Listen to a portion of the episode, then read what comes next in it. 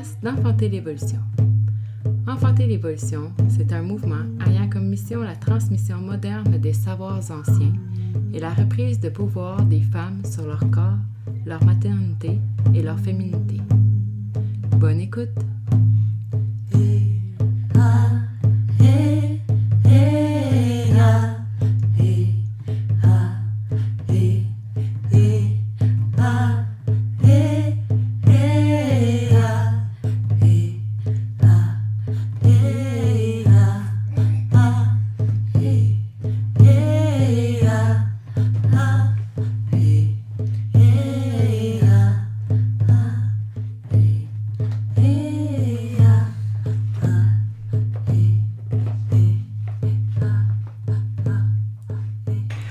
Bonjour à tous, bonjour à toutes. Bienvenue pour un nouvel épisode du podcast Enfanter l'évolution. Ici Mélodie au micro et aujourd'hui, vous allez entendre une entrevue que j'ai réalisée avec Flora. Flora, c'est une doula, c'est une maman qui vit en France. Elle nous a contactés pour nous partager ses récits de maternité. Comme elle vit en France et que je vis au Québec, on a dû utiliser les plateformes sur Internet pour réaliser notre entrevue. Lors de l'enregistrement de l'épisode, on a eu quelques problèmes techniques. Donc, l'épisode a été enregistré en plusieurs séquences. Donc, euh, il y a des moments au cours du récit où on a dû couper le récit et reprendre dans une autre, euh, dans un autre, un nouvel enregistrement. Je voulais m'excuser pour ça. Et puis, ça se peut que vous ayez des fois à monter le son et à baisser le son, en fait, ajuster le volume de votre appareil pendant l'épisode parce que ça a été enregistré avec des micros. J'ai l'impression que des fois, on s'éloignait et on se rapprochait de nos micros.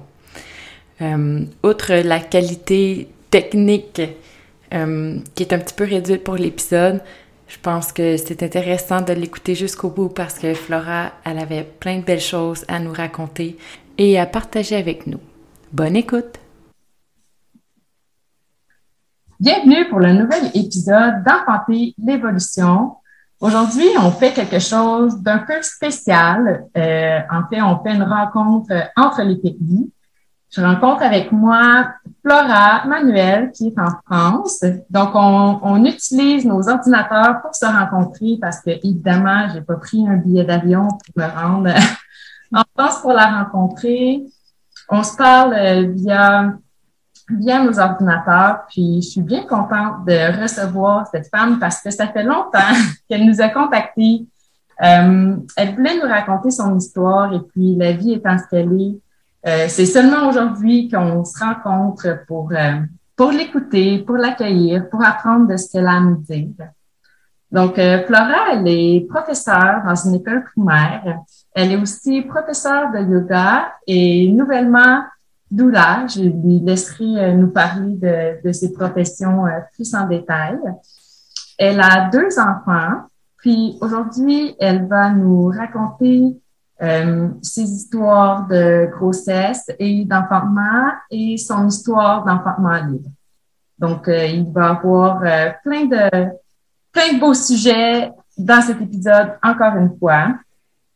Euh, ben c'est ça, en fait, Laura, je vais te laisser te présenter euh, plus en profondeur si tu as des choses que tu voulais nous, nous dire sur toi avant qu'on qu'on passe aux histoires euh, de grossesse. Ben, bonjour tout le monde. Donc moi je suis Flora Manuel, comme elle a, comme elle a dit. Je vis dans les Alpes du Sud en France, dans une petite maison juste à côté de la forêt. Donc vraiment un cadre magnifique. Euh, j'ai deux enfants, donc je vais vous en parler un peu plus en détail. Mais Nawel a bientôt 4 ans et Thaïs a un an et demi. Euh, je suis professeure de yoga depuis, depuis 4 ans, formée en yoga prénatal, postnatal et bébé notamment, mais aussi yoga pour les enfants, yoga de la femme et yoga hatha yoga classique. Euh, je travaille aussi comme professeur des écoles. Donc là, je suis euh, à mi-temps en remplacement. Et euh, après, j'ai eu plusieurs postes, mais, mais j'ai fait aussi un an de congé parental après chaque enfant pour pouvoir vraiment en profiter. Et je suis donc tout nouvellement doula. On est en train de créer un collectif de doulas avec euh, d'autres doulas des Hautes-Alpes qui s'appelle euh, le collectif Les Mélésines. On va bientôt avoir notre site internet, tout ça. Donc c'est une nouvelle aventure assez excitante à la fois personnellement et à la fois euh, aussi dans, dans, le collectif et dans les rencontres que je peux faire. Et, et ouais, je suis très très contente d'être de faire partie là de de la communauté d'enfanter l'évolution que je suis depuis le début. Je suis vraiment honorée d'être euh, d'être avec vous et d'être avec toi euh, aujourd'hui. J'aimerais beaucoup être au Québec, mais, mais déjà par ordinateur, c'est chouette qu'on puisse faire euh, cet enregistrement. Mm-hmm. Ah, je l'apprécie de plus en plus de pouvoir faire ça. On dirait qu'il y a eu un moment de ma vie où j'ai trouvé ça étrange de se réunir euh, de cette façon-là par l'ordinateur. Puis maintenant, je l'apprécie tellement parce que ça crée des rencontres qui sont riches. Ça crée des rencontres qui n'auraient pas été possibles sinon. Ouais, c'est ça en fait. Mm.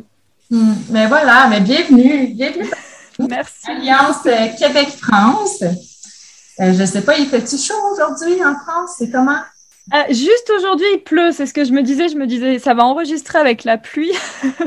Mais euh, d'habitude, les jours d'avant, il a fait super beau. C'était le printemps. C'est magnifique. Là, ce matin, je me suis baladée dans la forêt avec ma fille. On a ramassé euh, des plantes, des fleurs, des orties. Et là, cet après-midi, il pleut. Ok, c'est ça. Oui, c'est l'après-midi. Et eh oui, non, c'est l'après-midi. voilà. pour commencer, donc, ton Noël, c'est un garçon, hein? Oui, c'est mon fils. Il est né en 2018. Est-ce que, est-ce que pour toi, ça avait été, euh, pour la préconception, est-ce que c'était un enfant qui avait été euh, conçu volontairement? Ou je sais pas, est-ce que tu savais que tu voulais des enfants quand tu t'embarquais dans cet univers-là de la maternité? Ouais, moi j'ai toujours su que je voulais des enfants. J'ai toujours adoré euh, les enfants. Dès que j'étais ado, je faisais des babysitting, je gardais les enfants, je travaillais toujours avec les enfants. J'ai fait des formations euh, très jeunes pour, pour travailler avec les enfants. Donc c'était vraiment une évidence pour moi que, que j'aurais des enfants. Euh, J'en avais très envie. Là, quand Nawel est arrivé, on était en couple depuis trois ans et demi, je pense, avec mon compagnon, à peu près. Et en fait, on avait fait trois ans et demi à distance. Moi, j'étais sur Marseille et lui, il était euh, donc dans, dans, la vallée de Lubaï. Donc, on avait trois heures de route. Euh, donc, on avait notre relation. On se voyait souvent, mais c'était quand même, on vivait pas ensemble. Mm. Et je me suis installée l'été, euh, donc en juillet, chez lui. Et à ce moment-là, j'avais arrêté la pilule un peu avant, mais plus en me disant j'ai envie de me reconnecter à mes cycles. Ça faisait longtemps que je prenais des hormones et j'étais en train de prendre conscience que c'était pas juste pour moi, enfin que c'était pas que c'était pas ce que j'avais envie, que j'avais envie de me reconnecter à, qui j'étais en tant que, que, femme cyclique et tout ça. Et après, euh, j'ai eu quelques cycles et j'ai eu une période d'aménorrhée sans règles. Mhm. Donc à ce moment-là, on, se protégeait de temps en temps. Bon, on savait que ça pouvait arriver. Enfin, on était un peu, euh, voilà, c'était c'était un, un, peu évolutif. Et j'ai eu une période d'aménorrhée de plusieurs mois sans être enceinte au départ. Donc, euh, je suis allée euh, consulter un médecin qui m'a envoyé vers un gynécologue. Et en fait, j'ai fait une prise de sang qui me disait que j'étais pas enceinte. J'avais fait plusieurs tests de grossesse au cas où, mais tous négatifs. Donc, bon, à chaque fois, j'étais un peu excitée, un peu déçue. Et en même temps, on n'était pas non plus en recherche active d'avoir un enfant. C'était, on était juste dans l'accueil, l'attente. Et le jour de mon rendez-vous euh, chez le gynéco, et il m'a fait une écho du coup euh, vaginale. Et c'était assez. Euh, enfin, c'était, c'était vrai, c'est vraiment un gynécologue assez froid. Je le connaissais pas, c'était la première fois. Il, me pose tout de suite des questions euh, assez dures à entendre. Il me dit bon, est-ce qu'il y a des cas de ménopause dans votre famille précoce? Moi, j'étais là, non, j'espère pas. enfin, c'était assez violent. Il, m'a mis son, son, truc là dans le vagin et puis et puis il m'annonce de but en blanc comme ça Ah bah vous êtes enceinte. Ok. Ok. et du coup, euh, voilà. Donc du coup, je l'ai appris comme ça, alors que je m'attendais en fait à avoir un problème, puisque ça faisait plusieurs mois que j'avais pas mes règles, mais en fait j'étais enceinte de trois semaines à ce moment-là, donc il n'y a pas d'explication sur cette aménorrhée euh, un peu longue. Mais voilà, moi je m'attendais à ce qu'il me diagnostique une maladie. Il me dit ça. Et voilà, donc en fait, on, se dit avec euh, mon compagnon que c'était un bébé à la fois voulu et à la fois qui n'était pas programmé euh, mhm. vraiment. Quoi. On s'est pas, on s'est pas posé en se disant allez, c'est aujourd'hui. On s'était dit bah ça arrivera et puis euh, on était plus parti pour ça arrivera d'ici un an et en fait voilà. Du coup, c'est notre bébé à la fois surprise et voulu quoi. C'est marrant. C'est ça. C'est ben c'est souvent ça. on le désire au fond de nous, mais en fait, c'est quand on est vraiment prêt à avoir des enfants, c'est c'est rare qu'à un moment, tu sais, par observation, que j'ai vu les personnes qui disent Ah oui, là, je suis vraiment prête. Tu sais, oui, ça, ça peut arriver, mais souvent, c'est comme Oh, je vais être prête à un moment donné. Quand ça arrivera, ça arrivera. Et hop, à un moment donné, ça prend. Et... Ouais, c'est ça, c'est ça. Et puis c'était beau comme ça aussi de, mm-hmm. de se dire que à la fois on savait que ça pouvait arriver parce que bon, on sait comment ça marche, mais en même temps on se disait pas, euh, j'étais pas en train de traquer mon ovulation pour savoir. De mm-hmm. toute façon, je pensais même que j'en avais pas, mais euh, et du coup, c'était beau parce que c'était vraiment une surprise et, en même temps quelque chose qu'on savait qui pouvait arriver. Donc, ça pouvait pas être euh, non plus euh, une mauvaise surprise. quoi. C'était super beau. C'était vraiment. Puis, euh, pour ta grossesse, comment, comment ça s'est passé, cette grossesse-là? Alors, moi, j'ai adoré. J'adore être enceinte. C'était vraiment un c'était vraiment un beau moment. Je me sentais connectée. Du coup, c'était le moment aussi où on, où on commençait à vivre ensemble en couple. J'étais un peu dans une nouvelle vie. Bon, c'est là, je vis dans un, endroit que je connais parce que c'est là où j'ai grandi, mais c'était quand même pour moi un retour euh, à, cet endroit-là. Donc ça a été vraiment, euh, vraiment une belle grossesse. Euh, j'ai fait du yoga, je fais de la méditation, je, travaillais, mais c'était c'était fluide. Je, ouais, j'étais vraiment, je me sentais vraiment très connectée avec mon bébé. Et puis, j'ai pas trop eu de. Voilà, après, on se souvient pas peut-être, mais j'ai pas eu de, j'ai pas eu de nausées spécifiquement. J'ai eu de la fatigue, mais euh, on a voyagé, on est parti au Pérou. Ok, wow. C'était un voyage qui était prévu en fait, et c'était, on pensait pas que je serais enceinte, quoi. Mais du coup, à peine j'ai appris que j'étais enceinte, 15 jours après, on partait au Pérou, donc on a fait. Euh, personne ne le savait, c'était encore notre petit secret. On a fait notre dernier voyage comme ça, euh, tous les deux, avec ce tout petit bébé. On a acheté des tout petits pulls. On a, je sais pas, il y avait, un, il y avait un truc un peu magique parce que c'était un peu, c'était encore notre secret et c'était, mhm. c'était ce voyage un peu. Euh, voilà, donc ouais, non, vraiment une, une grossesse vraiment magnifique. Euh, quel type, d'accompagnement est-ce que tu as eu pendant ta grossesse? Alors, cette première grossesse, j'étais du coup, comme je te expliquais que j'avais pas forcément planifié le bébé, tout ça, je m'étais pas forcément renseignée sur. Euh, j'étais pas renseignée du tout en fait. Et comme c'est ce génico qui m'a qui m'a donné, euh, enfin qui m'a dit que j'étais enceinte, donc c'était la première fois que je le voyais. Euh, il me dit que je suis enceinte et puis il me programme de suite un rendez-vous pour le mois d'après en fait. Donc je me suis pas posé de questions. J'y suis retournée en fait, voilà plusieurs. je pense pendant les cinq premiers mois, j'ai été suivie que par lui. Et en fait, bah, a posteriori, je me rends compte que c'était un suivi très. Ça durait, c'était des rendez-vous qui duraient cinq minutes. Mhm. Où à chaque fois, il faisait une petite échographie. Euh, et puis voilà, il n'y avait aucune discussion. Enfin, c'était vraiment euh, un suivi très, très euh, médical, quoi. Un check-up si tout allait bien. Et... Si tout va bien sur. voilà. Puis si tout va bien, c'est parfait. c'est ça, exactement. Et, encore, même pas de prise de sang, rien. Enfin, c'était vraiment juste euh, les cinq minutes où j'étais dans la consultation. Il me demandait si ça allait bien. Et puis, voilà, il m'avait dit euh, la grossesse, c'est pas une maladie, euh, continuez votre vie. OK. Et en fait, après, en France, je sais pas comment c'est au Québec, mais en France, on a des, des périodes de préparation à la naissance qui sont avec mhm. des sages-femmes. Donc c'est à ce moment-là que j'ai contacté une sage-femme plus pour euh, la préparation à la naissance. Donc je sais pas, je devais être peut-être à 5 ou 6 mois de grossesse. Et là, j'ai fait un rendez-vous avec elle, ça a duré une demi-heure, on a vraiment discuté et je me suis dit ah oui, c'est pas pareil quand même.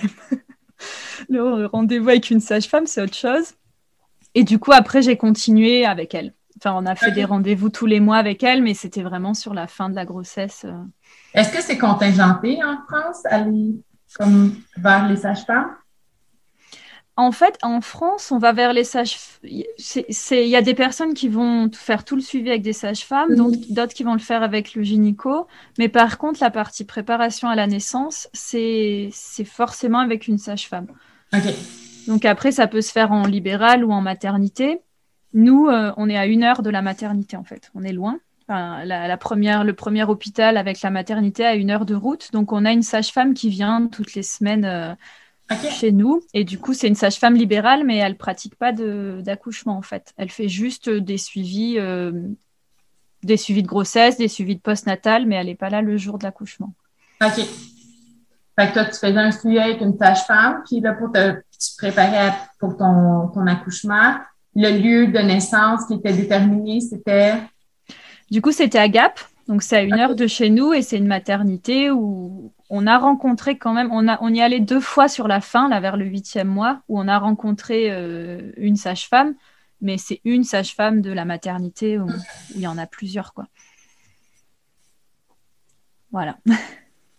Est-ce qu'il y a d'autres choses que tu voulais nous dire à propos de cette grossesse-là? Tu voulais nous parler de ton récit de naissance? Euh, non, sur la grossesse, euh, c'était, je pense que c'était une grossesse assez intuitive, assez naturelle. J'étais vraiment en connexion avec mon bébé. Et en même temps, je, ne savais rien. Tu vois, comme je te le dis là, je me rends compte par rapport à aujourd'hui, tout le chemin que j'ai fait depuis, je, je savais rien, je, lisais euh, pas forcément de livres sur le sujet, j'avais pas forcément un accompagnement, j'avais pas de doula, la, sage-femme est arrivée assez tard. J'avais juste lu un livre euh, qui s'appelait Se préparer à la naissance en pleine conscience. Et euh, c'est une chose qui m'a marquée parce que du coup, pour l'accouchement, ça m'a marqué. C'était de. Elle disait de comment c'était? De prendre du temps entre chaque de, de chaque contraction que à chaque euh, à chaque fois il y avait un temps de répit entre chaque et qu'il fallait souffler se reposer euh, voilà donc ça c'est un peu la seule chose qui m'est restée mais sinon j'ai l'impression que je préparais plus l'après tu vois j'étais plus mm. euh, je, je, lisais plus des choses sur, je sais pas, les couches lavables, le cododo, l'allaitement. Enfin, j'étais plus, j'étais pas forcément sur la préparation vraiment à la naissance. Je savais que je voulais quelque chose de physiologique, de naturel, parce que j'étais dans ce processus dans ma tête, mais j'avais pas plus d'infos que ça. Et je me renseignais plus sur la vie avec un bébé, quoi, je pense. Mais c'est très bien, parce que après, des fois, l'accouchement, c'est sûr que c'est une grosse partie de, de notre vécu, mais avoir un bébé aussi, c'est quand même non négligeable. Puis après, ben oui. chez toi avec un enfant, puis ben oui, mais c'est vrai, il faut que tu t'en occupes de cet enfant-là, puis il faut que tu prennes soin de toi. Comment je fais pour prendre soin de moi après avoir donné naissance? Comment je fais pour préparer mon milieu de vie? Tout, c'est, c'est aussi important de s'occuper de son postnatal, en fait. Puis ton point de vie, comment il, comment il se sentait avec euh, l'enfant qui arrivait? Bah lui, il était, il était super heureux aussi, il était ému. Euh. Alors moi, j'écris beaucoup, donc j'écrivais beaucoup. Lui, il on n'est pas forcément sur les mêmes manières de, de, préparer, quoi, mais, euh, mais je me rappelle de quelque chose d'assez doux. De, on, était un peu dans l'excitation de la préparation, on faisait les petites lessives ensemble. Euh, il, a, fait des petits travaux, des petits meubles dans la chambre, voilà, des petites choses comme ça. Et puis, on, allait souvent faire des, cours de, de Doin. C'est un peu comme de l'acupuncture, de l'acupression avec les, mains et de méditation. Et on y allait ensemble. Et c'était pas forcément sur le prénatal, mais ça nous connectait un peu, nous deux, en tant que couple et en, l'attente du bébé. Voilà, ouais, c'était, c'était comme ça. C'était assez, euh, assez doux. Donc, quand la, quand la journée de la naissance de Noël est arrivée, vous étiez prêts? Alors, on était prêts, mais euh, il, est arrivé, euh, il est arrivé en avance par rapport au terme médical. Okay. je m'y attend, attendais pas du tout. Enfin, je, tu sais, on disait toujours que j'allais le savoir, qu'il y avait des, que j'allais peut-être avoir des petites contractions, que le bébé allait descendre. Et en fait, euh, je le sentais très haut, mon bébé.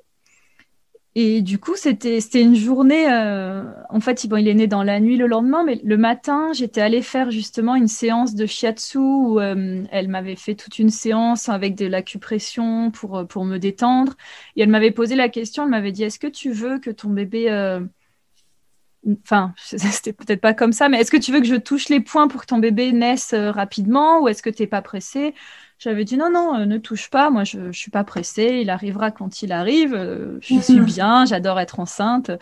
Donc elle avait juste, à la fin, mon conjoint était venu, elle nous avait marqué sur, avec un, stylo, elle avait marqué les points d'acupression sur lesquels il pouvait appuyer le jour de l'enfantement en fait. Donc elle avait, elle l'avait fait venir à la fin de la séance, on avait discuté, et puis elle, avait montré les points, elle avait fait un petit, un petit, une petite croix au stylo en disant, bah, comme ça, vous pouvez le revoir ce soir, vous pouvez, euh, voilà, vous vous souvenir un petit peu de quel point on peut, euh, on peut faire pour soulager la douleur, tout ça. Après ça, j'étais allée au marché, puis je me rappelle vraiment des conversations, les gens qui me disaient alors c'est pour bientôt, puis moi je dis non non, encore 15 jours, ça va, c'est j'étais voilà, j'étais vraiment dans dans cette optique-là, l'après-midi, on avait on était quand même dans la préparation du nid en fait, a posteriori, je m'en rends compte mais sur le coup je voilà, l'après-midi, on avait passé du temps à, faire des petites lessives, à, préparer des petites choses, euh, on, à préparer la valise de maternité qu'on n'avait pas préparée. Enfin, voilà, on, avait fait tout ça euh, cet après-midi-là. Et puis, en fait, c'est arrivé le soir. Mm-hmm. Donc, euh, ouais, mon conjoint est allé se coucher. Et puis moi, je sais pas, je me, j'étais pas trop fatiguée, donc je suis restée un peu plus. Et là, j'ai senti que que je perdais un peu de liquide mais un peu comme une fuite, quoi. C'était pas, euh, c'est pas comme dans les films, l'explosion de la poche des os, quoi. un peu de liquide, mais bon. Je me dis. C'est moins euh, théâtral. ouais, c'est ça, c'est moins théâtral. La réalité est parfois moins théâtrale que ciblée. Donc je me dis juste, je me suis fait pipi dessus. Ouais.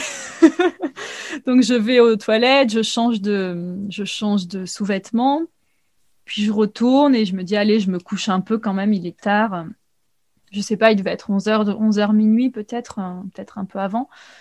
Et puis là, c'est pareil, ça refait euh, une petite fuite de liquide et ça me le fait trois fois. Donc au bout de trois fois, je me dis, hmm, quand même, là, c'est bizarre, quoi. Mm-hmm. Et, et, puis, euh, du coup, j'hésite un peu. Je me dis, bon, est-ce que je le réveille? Est-ce que je le réveille pas? Je savais pas trop. On m'avait dit, euh, si vous perdez la poche des os, il faut aller vite à la maternité parce que comme on est loin, qu'il peut y avoir un risque d'infection. Euh, je me, voilà, je m'étais pas trop posé la question. Je m'étais dit, euh, si on a la poche des os qui se perce, il faut aller à la maternité. Donc, je savais pas trop. Et finalement, je le réveille. Et puis à ce moment-là, je commence à avoir quand même quelques contractions, pas mhm. trop douloureuses, mais bon, on se rend compte quand même. Euh, et puis il les... elles étaient rapprochées en fait tout de suite, quoi. Donc là, il lui au départ, il me dit non, mais t'inquiète pas, c'est rien, c'est juste une fuite. Il était endormi, il voulait pas se réveiller.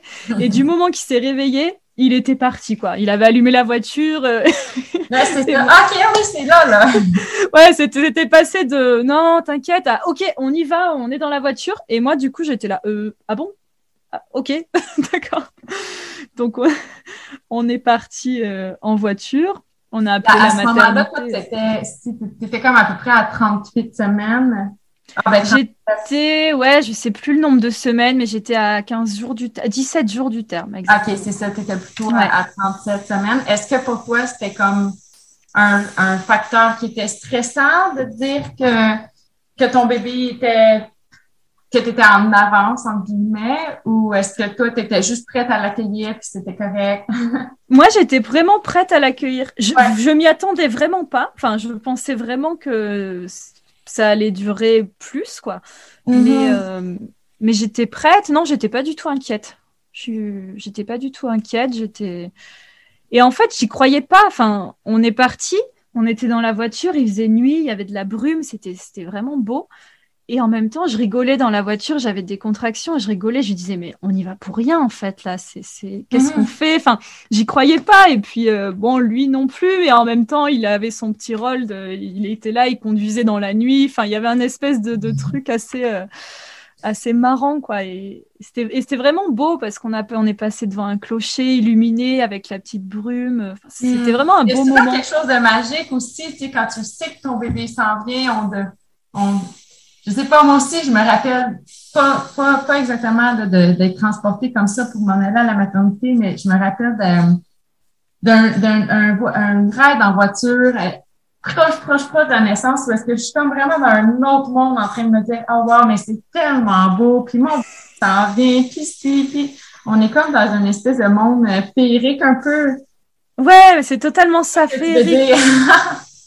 C'est carrément ça. Je, je, sentais vraiment ce monde féerique dans la voiture, cette brume, ces lumières autour. Enfin, c'était. Euh, et mm. en même temps, je savais que ça venait, et en même temps, j'y croyais toujours pas, quoi. Pour moi, on... c'était toujours faux. Enfin, je sais pas, j'arrivais pas. C'était, j'étais en dehors de la réalité, je pense. Ouais, dans ce petit monde féerique, je savais que le bébé arrivait, et en même temps, je me disais non, il arrive pas. Il y avait ces. Voilà, donc on a dû faire une petite pause pour euh, ajuster notre euh, notre réunion qui, s'était malheureusement terminée ça se peut qu'au cours de l'épisode, on ait besoin de faire euh, une autre pause encore pour réajuster notre, notre réunion à, cause du délai. Donc, on va prendre où on était. On parlait, Flora, que tu étais dans la voiture et c'était féerique avec ton conjoint. Vous rendiez à la maternité. Voilà, c'est ça. Et donc, qu'est-ce qui se passe après? Dans la voiture, on a appelé euh, quand même la maternité pour les prévenir qu'on arrivait. Donc du coup, quand on est arrivé, on était attendu entre guillemets par une sage-femme qu'on connaissait pas. Et là, ça a un peu cassé la, féerie et la magie parce qu'on s'est retrouvé dans une salle euh, un peu glauque, toute petite, pas très, pas très accueillante, on va dire. Et puis elle m'a, elle m'a examiné, elle m'a fait un monitoring, elle m'a mis le monitoring pendant plus d'une heure. Et puis elle est partie. Et du coup, je me suis retrouvée allongée sur le dos avec le monitoring sans pouvoir bouger. Et là, c'était le moment où je commençais à avoir des contractions. J'étais pas bien, j'avais envie de bouger, j'avais j'avais la nausée sur le dos. Enfin, je me sentais euh, je me sentais vraiment pas bien. C'était pas c'était pas un très beau moment. Mais bon, voilà, c'est passé. Ça a duré euh, une heure et puis au bout d'une heure, elle est revenue elle nous a dit non, mais le col n'est pas du tout ouvert. Vous avez effectivement fissuré la poche, des os, mais, euh, mais le col n'est pas ouvert. Euh, donc, on vous garde ici parce que la poche des os a fissuré. Et en fait, on est allé dans une salle, donc dans une chambre, la chambre qui après a été la chambre où je suis restée en post-natal. Et là, dans la chambre, elle nous a laissés tout seuls pour le coup. Elle m'a donné, je lui avais demandé si je pouvais avoir un ballon. Elle m'a donné le ballon. Et après, elle est partie. Elle nous a dit bah, on refera un point vers 7 heures du matin. Mais là, il devait être euh, peut-être euh, une heure ou deux heures du matin, je pense. Mhm. Donc, elle nous a laissé en nous disant je, reviendrai d'ici 5-6 heures, euh, voir si vous allez bien. Hmm, c'est bon, ça. Vous avez Donc, ça, ouais, c'est ça. C'était pas mal. c'est très intéressant. Donc, finalement, on s'est retrouvés tout seul là. Et, et moi, j'ai essayé un peu de bouger le ballon et en fait, j'étais pas bien du tout, euh, ni debout, ni sur le ballon, ni. Euh, donc, je, suis allée sur le lit, je me suis mise sur le côté et, j'ai littéralement dormi entre chaque contraction. Mmh. J'ai même fait des rêves. Euh, je, sentais, ouais, je sentais au début, David, il essayait d'être derrière moi, de me demander si je voulais des massages. En fait, j'ai dit non, je, je, crois que je suis juste fatiguée. Je veux juste donc lui, s'est assis euh, sur une chaise. Il était un peu comme un porteur d'espace. Quoi. Il, était à la fois là et, à la fois à distance. C'est ce que j'avais besoin à ce moment-là. Et moi, je suis restée sur ce lit. Et c'est pour ça que je parlais du livre tout à l'heure. Je me rappelais toujours de me dire, euh, OK, il faut se reposer entre chaque contraction. Et du coup, entre chaque, je m'endormais littéralement. J'ai fait des rêves, j'étais vraiment dans... Mais je bougeais pas trop, quoi. Je, dormais. Enfin, j'étais... Euh, j'étais allongée. Et, et, puis à un moment donné, alors je ne sais pas à quel moment je me suis retrouvée debout, à quel moment je me suis levée, ça j'ai pas le souvenir, mais je me suis mise sur le lit, j'ai mis les, enfin je me suis levée, j'ai mis les, les, bras sur le lit et là j'ai senti la tête du bébé euh, dans le vagin quoi. Enfin j'ai mhm. senti qu'il arrivait. J'ai dit oula là là ça pousse, enfin ça, ça arrive, il est là. Donc j'avais une, une énorme contraction à ce moment-là et j'ai juste dit à David, à la fin de la contraction, je lui ai dit sage-femme, appelle la sage-femme. Enfin, je ne sais pas ce que j'ai dit, mais en gros, c'était appelle la sage-femme. Et elle est arrivée, et puis elle ne pensait pas du tout que c'était la naissance. quoi. Elle me dit ah, vous êtes en pleine contraction. Et là, moi, je lui dis non, non, ça pousse là. C'est pas une contraction, c'est autre chose. Et là, bah, je pense vraiment que si j'avais, si elle, si elle n'était pas entrée, je pense qu'il serait né dans les cinq minutes qui suivent comme Mmh. ça, euh, en position debout, euh, voilà. Mais bon, on était à l'hôpital, donc euh, du coup, elle, a commencé à s'inquiéter. Elle a essayé de me mettre sur un lit, sur un brancard, parce qu'il fallait pas que je donne naissance ici. Il fallait qu'on aille dans la salle de naissance spécifique. Mm. Donc là, j'ai un souvenir un peu flou, mais un peu de brutal, quoi. De bon, bah allez, euh, vite, il faut qu'on parte. quoi. Il fallait se déplacer dans le fond. Là. Voilà, c'est ça. Fallait se Ah déplacer, et, et moi, je comprenais pas. Enfin, j'étais, euh, bah, je peux pas me déplacer là. Mon Bébé, il est là! mon bébé arrive, qu'est-ce que donc ils m'ont ils m'ont poussé sur un lit. Enfin bon, finalement ils m'ont déplacé à travers les couloirs dans le lit. euh, et je suis arrivée dans cette salle de naissance. On m'a mis sur un lit euh, classique de maternité, là, avec les étriers en haut. Mm. Et ça, c'était une chose que je savais quand même. Je savais que je voulais pas accoucher sur le dos. Je voulais vraiment, euh, je voulais vraiment avoir un, un enfantement euh, sur le côté ou en tout cas pas sur le dos pour pour pas me. Je, ouais, je savais que c'était pas physiologique. J'avais pas beaucoup d'infos, mais je savais que ça allait me bloquer, que c'était. Donc avec ma sage-femme, on avait vu qu'il était possible de, de le faire sur le côté. Donc moi, Mhm. j'avais juste ça en tête. J'avais pas forcément toutes les autres positions euh, qui existent. Je pensais que c'était sur le dos ou sur le côté à ce moment-là. Donc je me suis dit, ok, côté. Donc je me suis mise sur le côté. Et, et là, vraiment, voilà, mon, mon bébé arrivé, c'était très intense, donc la contraction très très intense. Je, je continuais quand même de m'assoupir entre chaque, hein, c'était quand même assez fou ce truc, de, de dormir toujours. Et puis là, je sens, j'ai senti vraiment le, le cercle de feu, j'ai vraiment senti que ça, ça, ça brûlait au niveau de la vulve. J'ai fait plusieurs poussées, c'était assez dirigé. La sage-femme, elle était un peu. euh, me dit allez, il faut y aller, il faut souffler, il faut que ça aille plus fort. Enfin, elle, elle me mettait un peu la pression. Mhm. Et puis je sentais, j'ai senti plusieurs fois sa tête qui sortait et qui re-rentrait. Avec Une espèce de sensation euh, assez folle, quoi. De ça y est, et ben non, il repart. Mhm. Donc euh, c'est- c'était assez, euh, c'était marrant. En même temps, c'était frustrant, quoi, de sentir qu'il sortait et puis qu'il repartait. À son rythme, il fait son À son rythme, voilà. poussée à la fois. Il va, il revient. J'arrive, mais en fait, non. Et après, elle m'a mis un peu la pression en me disant Bon, euh, cette fois, faut vraiment pousser parce que sinon, on passera sur les étriers. Et là, du coup, j'ai dit Ok, j'y vais. Donc là, je l'ai vraiment poussé et il est sorti. Du coup, j'ai vraiment senti la tête qui sort les... et ensuite le, le corps. Et puis, Mhm. euh, elle, elle m'a proposé quand même de le prendre. Enfin, elle a mis ses mains. Je sais plus exactement comment ça s'est passé, mais j'ai quand même. euh, elle, elle était là et en même temps, je l'ai je l'ai aussi portée sur moi. Mhm. Et on l'a emmené tout de suite sur moi. Et là, ça a été. euh, C'était, c'était, c'était magique. Quoi. Ce petit, je me rappelle de son odeur, de son petit regard, là, son petit œil. C'était. C'était fou. C'était fou. C'était vraiment, euh, c'était vraiment un moment euh, ouais, tellement émouvant. Et son papa à côté qui avait la petite larme à l'œil. On se regardait. On avait ce bébé avec ses yeux tellement. euh, tellement grand ouvert, Mhm. tellement éveillé, c'est c'est Le temps s'arrête à ce magique. Ah ouais, tu vois temps, ton bébé, ça fait neuf mois plus ou moins, là, huit à peu près, là, que tu t'imagines cet enfant-là, que tu as hâte de le voir. puis là, Mais il Ah, c'est ça. ah, je pense que j'étais émerveillée, j'étais sidérée parce que jusqu'au bout, j'y croyais toujours pas que c'était le moment en fait. C'est mais, euh, je, je m'attendais tellement, à- tu vois, comme je m'étais attendue à ce qu'il naisse euh, à terme, qu'il est né avant, ben là, quand elle m'avait dit euh, ça va durer encore longtemps, le travail, en fait, ça a été très rapide finalement.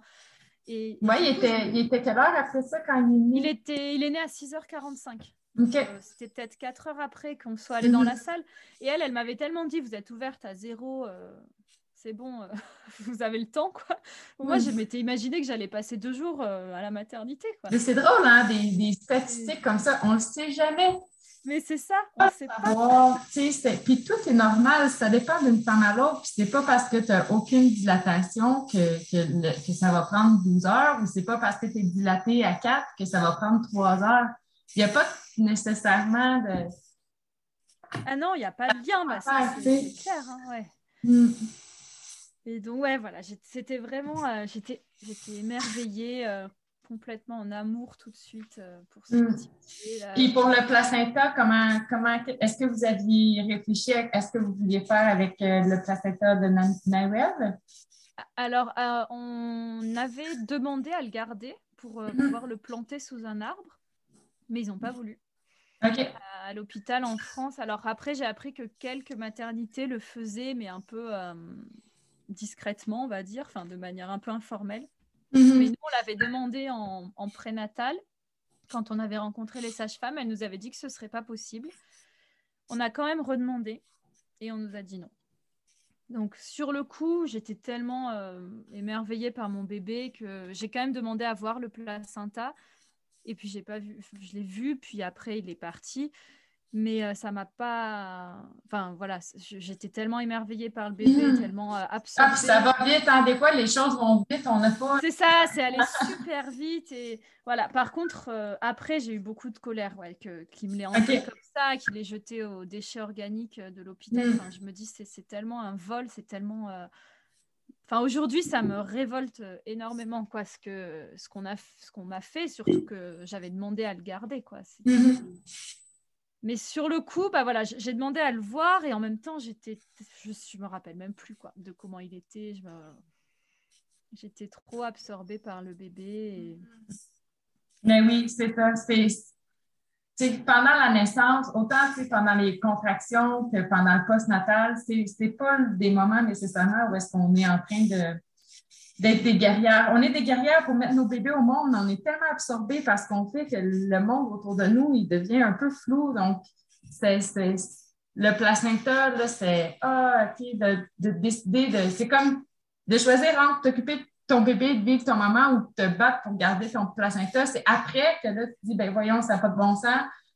C'est ça, ouais. Et puis, comme je te dis, à, cette première naissance, j'étais pas encore trop informée. J'avais quelques mhm. infos puisque je voulais le garder, ce placenta, mais, euh, mais voilà, j'avais pas encore euh, tous les, toutes, les, toutes les connaissances que j'ai maintenant. Et je m'étais dit, on va le garder, on va le planter sous un arbre. Et puis, quand ils m'ont dit non, euh, j'étais OK avec ça. Enfin, mhm.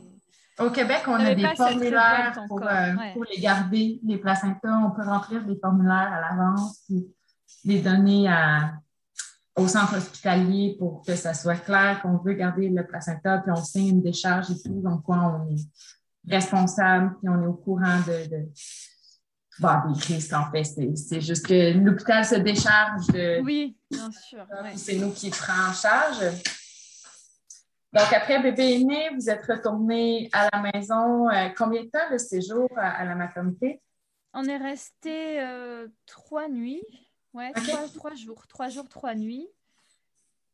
Et euh, non, c'était vraiment beau. Ah, pour le coup, en postnatal, euh, alors il y a eu beaucoup, il y avait beaucoup de visites en fait. Pareil, à post, beaucoup de gens qui venaient, des, des, des sages-femmes ou des, bah, tu sais, le matin pour prendre l'attention.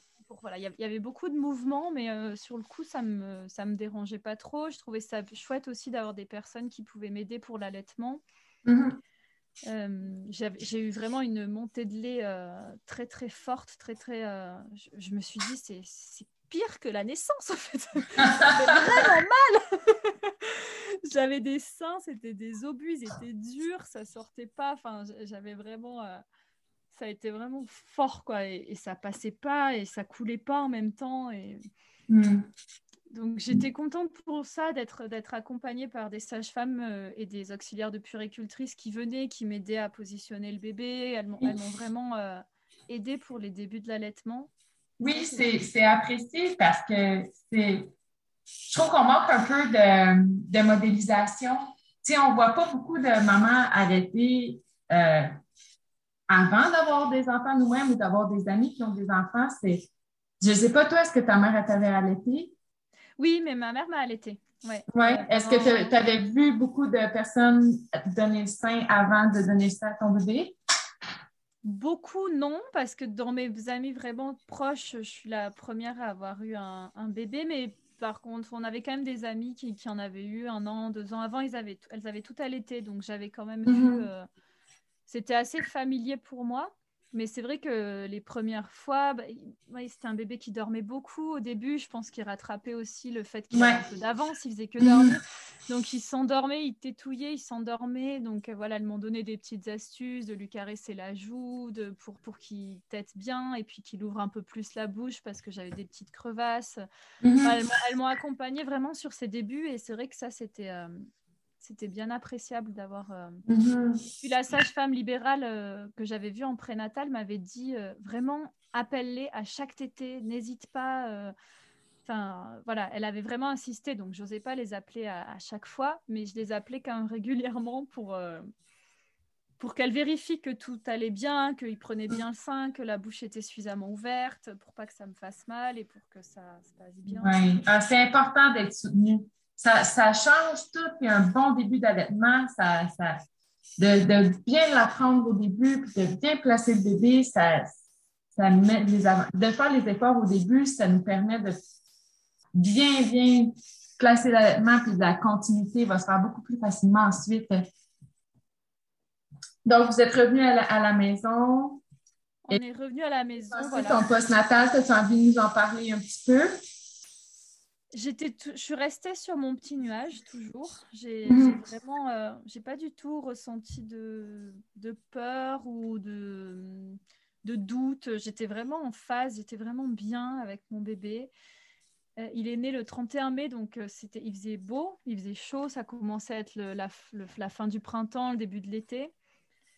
J'ai, j'ai pas du tout je, ne me suis pas du tout reposée euh, vraiment. En fait, j'ai beaucoup, je suis beaucoup sortie. Enfin, ça n'a rien à voir. Je vous raconterai après le, deuxième, mais, euh, mais c'était vraiment. Euh, je suis beaucoup, ouais, je suis beaucoup sortie dehors. je l'ai amené partout avec moi. J'allais au bord de la rivière, j'allais au bord du lac. Je voyais beaucoup d'amis. Je l'emmenais partout. J'avais mon, mon écharpe. Là, je, la je, le portais en écharpe un peu partout. Mmh j'ai vraiment un souvenir voilà, de, de, printemps, quoi, d'être toujours. Est-ce que tu te sentais bien avec ça? Voilà, je me sentais bien avec ça. Il était vraiment cool. Il t'était euh, beaucoup. Le premier mois, il dormait beaucoup. Et c'était vraiment, voilà, t'étais dodo, donc le dodo dans l'écharpe. Et puis moi, je me baladais ou j'allais voir des amis. On, on pique-niquait au bord de la rivière. Voilà. Mhm.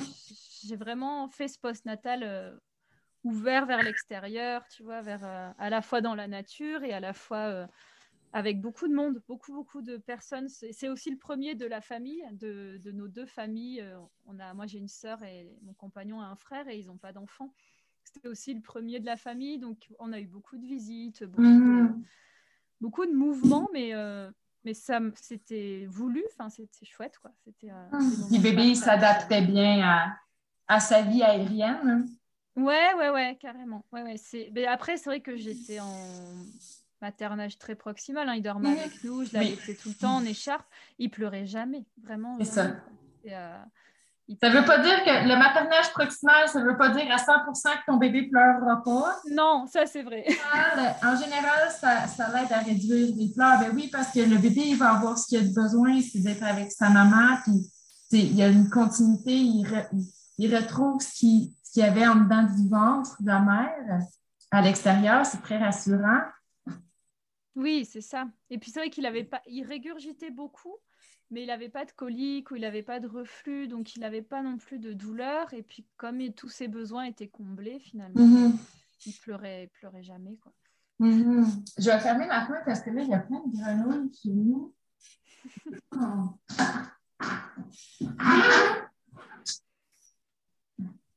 ok, voilà. Ici aussi, on est proche euh, du bois, puis un, un lac, fait que c'est la saison des grenouilles. ah oui, ah c'est beau. Ça commence à être très bruyant. Donc, euh, pour le, pour le postnatal, pour toi, ça, ça l'a bien été quand vous avez euh, eu l'idée, comment ça s'est passé d'avoir une deuxième grossesse? Est-ce que c'était encore une fois planifié ou encore une fois une surprise? Non, c'était pas planifié. Non, mm-hmm. c'était pas planifié du tout. Euh, moi, j'en avais, j'en avais envie là quand, euh, quand il a eu un an et demi et quelques, j'ai vraiment eu, euh, j'en ai vraiment eu envie. Mon compagnon, il était beaucoup moins prêt parce que c'est vrai que Nawal, il dormait pas la nuit, il se réveillait très très souvent. Mhm.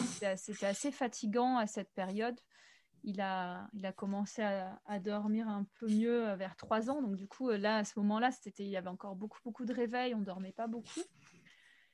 Et lui, il voulait attendre encore un peu.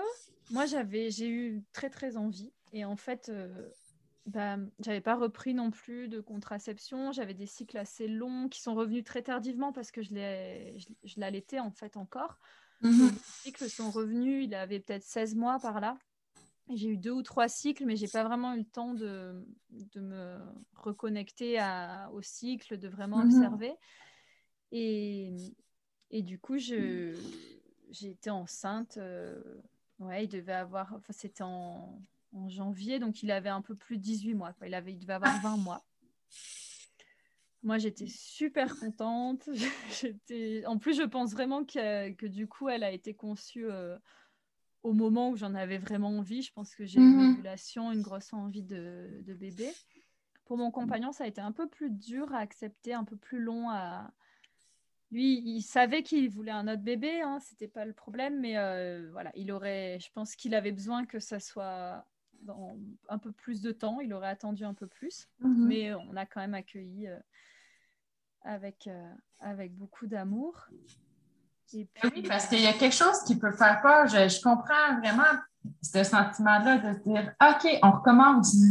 tu sais, c'est Ah oui, c'est un nouveau bébé qui s'en vient tout petit, puis là, tu repenses à tout ce que ça impliquait. OK, oui, on repart de là, mais c'est des fois l'imagination remplit un peu la chose ou, l'embellit, mais ça, la réalité ne se passe pas toujours comme dans, dans notre ben, C'est ça, ouais. Puis je pense qu'il mhm. avait peur, enfin, il disait. Euh, comment on va faire avec deux? Parce qu'il y en a enfin, déjà qui se réveillaient beaucoup la nuit, qu'on dormait pas mhm. beaucoup, tout ça. Ils se disaient, s'il y en a deux qui se réveillent, on va plus du tout dormir. je pense que sa crainte était surtout sur la, voilà, le sommeil, le, temps en fait que ça prenait. Puis c'est vrai que on, ne l'a pas fait trop garder au début. Euh, il, a, il a passé, moi j'ai pris un an de congé, donc il a été un an avec, euh, avec moi un peu gardé par les grands-parents de temps en temps quand je donnais des cours de yoga. Mais, euh, Et puis après, pareil, j'ai repris le travail. Je travaillais juste deux jours. Donc, il a été beaucoup avec moi et du coup, de fait aussi euh, beaucoup avec nous. Mhm. Il se disait, euh, je ne vois pas comment on peut ajouter une autre personne avec le peu de temps dont on dispose. Mhm. Il y avait un truc comme ça un peu dans sa tête. Mais, euh, mais bon, après, euh, c'est arrivé parce que ça devait arriver à ce moment-là. Moi, je, oui. Euh, c'est pas tout à fait comme 1 plus 1. On dirait que ça double pas nécessairement ton temps de charge, si on peut dire ça comme ça. Je sais pas comment expliquer, mais c'est pas doubler la charge de travail nécessairement d'avoir un deuxième enfant. Ça se fait naturellement. Il va s'intégrer dans la routine naturellement avec l'autre, avec la routine de la famille. Donc, c'est pas le double de charge je ne sais pas, est-ce que tu l'as vécu comme ça, d'avoir eu l'impression que c'était le double de charge? Non, non, non, pas du tout. Non, non. non, mais c'est vrai que je pense que c'est l'image qui s'en faisait, en tout cas. Il va nous falloir une deuxième journée euh, chaque jour parce qu'il mhm. ne voyait pas comment. Quoi. Mais en fait, non, c'est sûr que c'est pas le double de. C'est juste différent. Et après, c'est sûr que c'est des rythmes différents. Mhm. Mais, euh, mais c'est ouais, ça.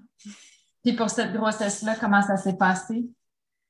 Alors cette grossesse-là, c'était différent parce que pour le coup, j'étais beaucoup plus informée parce qu'entre les deux, du mm. coup, je suis complètement passionnée par l'univers de la périnatalité. Euh, avec Nawel, j'ai fait une formation en yoga post-natal, en yoga bébé.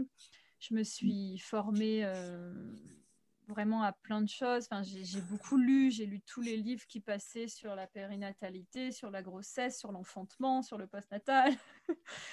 Donc j'ai écouté beaucoup de podcasts. Enfin, j'ai vraiment, c'était rien à voir au niveau de la, la connaissance et de la passion en fait qui est née euh, quand mon bébé est né, quand mon bébé est, arrivé.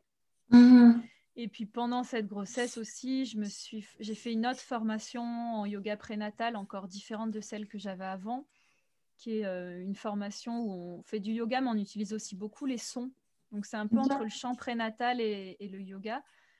Et ça, c'était vraiment très, très fort parce que du coup, je le pratiquais à la fois dans ma formation que j'avais euh, régulièrement.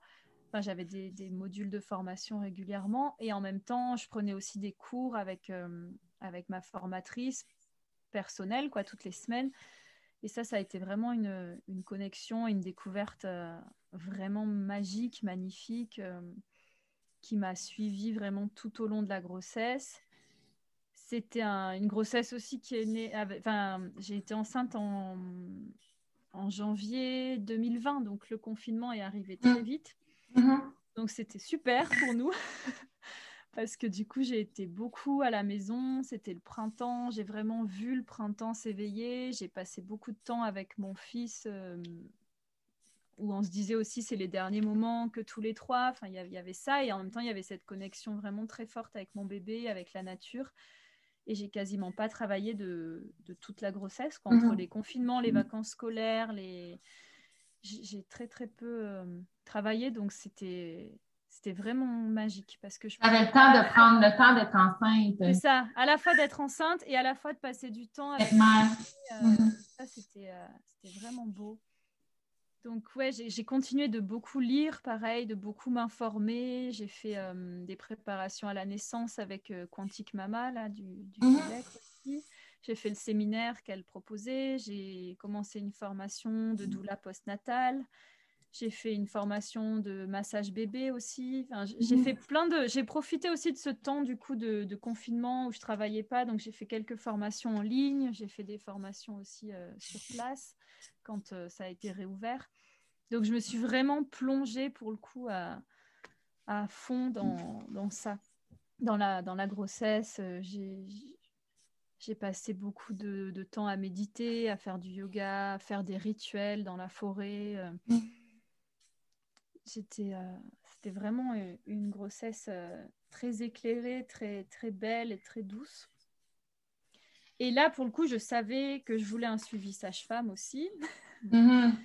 je savais que je voulais pas, j'avais pas envie, enfin, j'avais pas envie de retourner à l'hôpital, même si en soi ça s'était bien passé euh, dans le sens où j'avais eu un enfantement physiologique, sans péridurale, sans euh, sans aucune médication, tout ça, mais tu vois, tous les petits trucs que je t'ai racontés, le, monitoring, le fait de mhm. changer de salle, le fait d'être sur le côté, d'avoir la pression pour pousser, euh, quand mon bébé est né aussi, on nous a tout de suite demandé le prénom. Euh, il y a eu des allers-retours dans la. Enfin, tu vois, tous, toutes ces mhm. petites choses, euh, quand il est né, qu'il était là avec nous, il y, a, plein de gens qui sont rentrés, sortis. Ouais, j'avais pas envie de ça. La physiologie a été respectée, mais la bulle de la maman a plus ou moins été respectée. C'est l'environnement aussi qui est important, le premier contact même si la physiologie respectée, c'est... il manquait un petit quelque chose. Euh. C'est ça, ouais, il manquait vraiment un, accueil, un respect. Euh, c'était, enfin, le respect y était, comme tu dis, de la physiologie, mais pas de la, pas de la bulle, quoi. Vraiment, mhm. euh, je me suis sentie un peu attaquée dans cette bulle et donc je voulais vraiment autre chose. Mais le problème chez nous, c'est que comme on est loin de la maternité, les sages-femmes, elles ne peuvent pas faire d'accouchement à domicile, elles ne peuvent pas mm. nous accompagner, donc ce qu'on appelle les AAD, là, les accouchements à domicile, elles ne peuvent pas le faire parce qu'elles n'ont pas l'assurance euh, qui leur permet de le faire si loin de la maternité. Il faut être, euh, je ne sais pas comment... Au final, tu n'as pas vraiment le choix. Voilà. Mm. Et après, chez nous, il n'y a, euh, a, pas de maison de naissance. Les maisons de naissance, elles sont à plus de trois heures de route. Donc, euh, je me mhm. suis dit, bon, c'est pas possible. Mais on a quand même rencontré une sage-femme. Je savais qu'elle faisait des enfantements à domicile.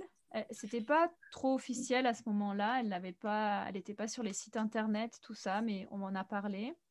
Elle faisait aussi de la préparation par l'aptonomie. Donc, on est allé la voir et on a fait le suivi avec elle mais elle nous a dit, euh, au départ, l'idée c'était de se dire, enfin en tout cas moi j'avais besoin de cette ouverture et de dire bah, peut-être qu'on trouvera un endroit proche de l'hôpital où je pourrais enfanter de mon bébé. Et l'idée de départ c'était ça. Et au départ mon compagnon, il était, euh, lui, il était quand même centré sur l'hôpital. Quoi. Mhm. Enfin, lui, il voulait plutôt euh, qu'on aille à l'hôpital. Et puis, quand on a discuté, il m'a dit Bon, ok, mais à côté de l'hôpital. Donc on avait un peu l'idée de on va louer quelque chose euh, juste à côté de l'hôpital et y aller avec cette sage-femme qui, avait accepté de nous suivre pour ça. Mm. Et donc on a fait, voilà, c'était ça un peu le projet de base. On a fait un suivi avec cette sage-femme tous les mois. On faisait des rendez-vous vraiment longs où on discutait. On avait des séances d'autonomie. Euh. C'était, euh, c'est vraiment une, une, personne extraordinaire qui nous a, qui nous a beaucoup soutenus. Et, euh, et puis en fait, en parallèle de ça, moi, je cherchais un peu euh, où. ça me paraissait bizarre en fait. Je me disais, je vais pas louer un appartement mm. pour enfanter que, que je connais pas. Il faudrait que, ce soit... c'est ça. faudrait que ce soit une maison dans laquelle on va en vacances. Mm-hmm. En même temps, mon compagnon y travaillait, on avait notre, notre, notre aîné. Enfin, voilà, y il y avait un espèce de, de flou sur ce qu'on allait faire, sur ce qui était possible. Et, et en même temps, j'étais pas trop inquiète. Je savais que il y aurait quelque chose qui sortirait en fait, enfin que, que ça se résoudrait ce, ce problème, mais je savais pas du tout comment. Mm-hmm. Et puis euh, après, moi, j'ai acquis tellement de confiance avec tout ce que je faisais, toutes mes pratiques de yoga, toutes mes pratiques de méditation. Au fur et à mesure de toutes mes formations aussi, je me suis dit, mais en fait, moi, je, je peux le faire toute seule. Je n'ai pas besoin de la sage-femme. C'est... Les femmes ont toujours enfanté. Euh, depuis, depuis, depuis la nuit des temps, dans tous les pays du monde, euh, les femmes donnent naissance à leurs bébés, les bébés naissent et il n'y a pas de problème, quoi, en fait. Donc, j'ai eu vraiment cette confiance qui est, qui est arrivée.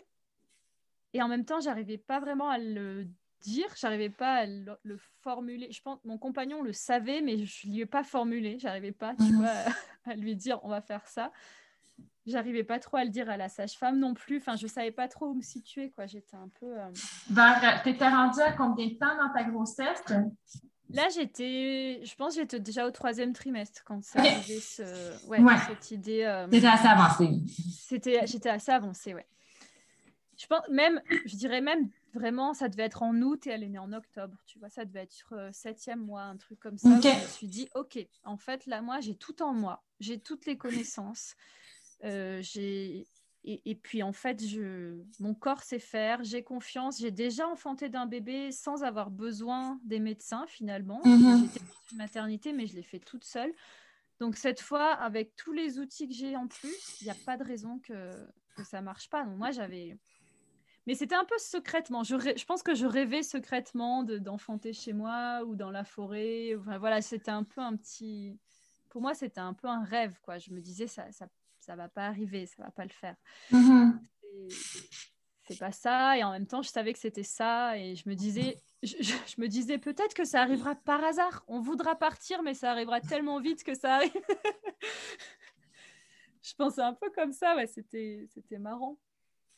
Et en fait, au rendez-vous de septembre, donc un mois avant, euh, avant mon terme, au rendez-vous de septembre avec notre sage-femme, c'est elle qui l'a dit en fait. Elle m'a dit, mais parce que je commençais à poser des questions. Je disais, euh, mais si ça arrive trop vite euh, Et puis en fait, elle nous a vraiment regardé et elle nous a dit, mais en fait, est-ce que vous voulez, vous voulez faire ça chez vous, que tous les deux? Et elle a mis des mots et, c'était mhm. super beau. Donc moi, j'ai dit, bah, j'ai regardé mon compagnon et je lui ai dit oui. Enfin, j'ai dit oui, c'est ça qu'on, ça que je veux. Et là, à ce moment-là, ça a été vraiment fort parce qu'elle, elle a, elle nous a fait confiance en fait. Elle nous a mhm. pas du tout jugé, elle nous a vraiment accompagnés. Elle a, elle a regardé mon compagnon, elle lui a dit Moi j'ai confiance en Flora, elle connaît son corps, euh, j'ai confiance en vous, euh, vous pouvez le faire. Elle, a demandé Est-ce que vous avez des peurs? Est-ce que vous avez des doutes? Enfin, elle a vraiment posé, euh, elle a vraiment posé les choses et elle, m'a vraiment dit Maintenant, si c'est ça le projet, il faut qu'on en parle comme ça. Il faut qu'on arrête de, de dire que tu vois, de le garder un peu secret ou quoi. Et du coup, ça a été un moment très fort parce que moi, ça a été le moment où on a vraiment décidé ça et c'était à, à quelques semaines de, d'avoir notre bébé. Mm-hmm. C'était là en fait, c'était déjà là, on le savait. Moi, je le savais depuis longtemps et, David, de son côté, il avait aussi fait son chemin et il le savait aussi, mais on n'avait jamais réussi à le, à le poser et à, et à montrer que c'était, euh, que c'est. Elle a repris cette sage-femme-là qui vient. C'est ça, qui est venue. Et mettre à l'évidence un petit peu. Puis je pensais pas, enfin, tu vois, je me disais, elle va peut-être euh, nous faire une liste des risques. Enfin, je, je savais, même si j'avais confiance en elle, je, ne pensais pas qu'elle soit aussi euh, accueillante, ouverte. Euh. Et elle nous a vraiment dit, euh, voilà, moi, je ne pourrais pas être là, je ne serai pas là, mais par contre, vous pouvez m'appeler, je, Mhm. à n'importe quel moment, j'aurai mon téléphone allumé la nuit, vous pouvez m'envoyer des photos du placenta. Elle nous a expliqué comment regarder si le placenta était entier. Mhm. elle nous a... voilà, elle nous a vraiment donné un peu les outils. Elle nous a dit, par contre, je- j'essaierai de venir aussi euh, le lendemain vous voir. Mhm. Elle est à plus d'une heure de route, hein, donc c'était quand même un, un bel engagement.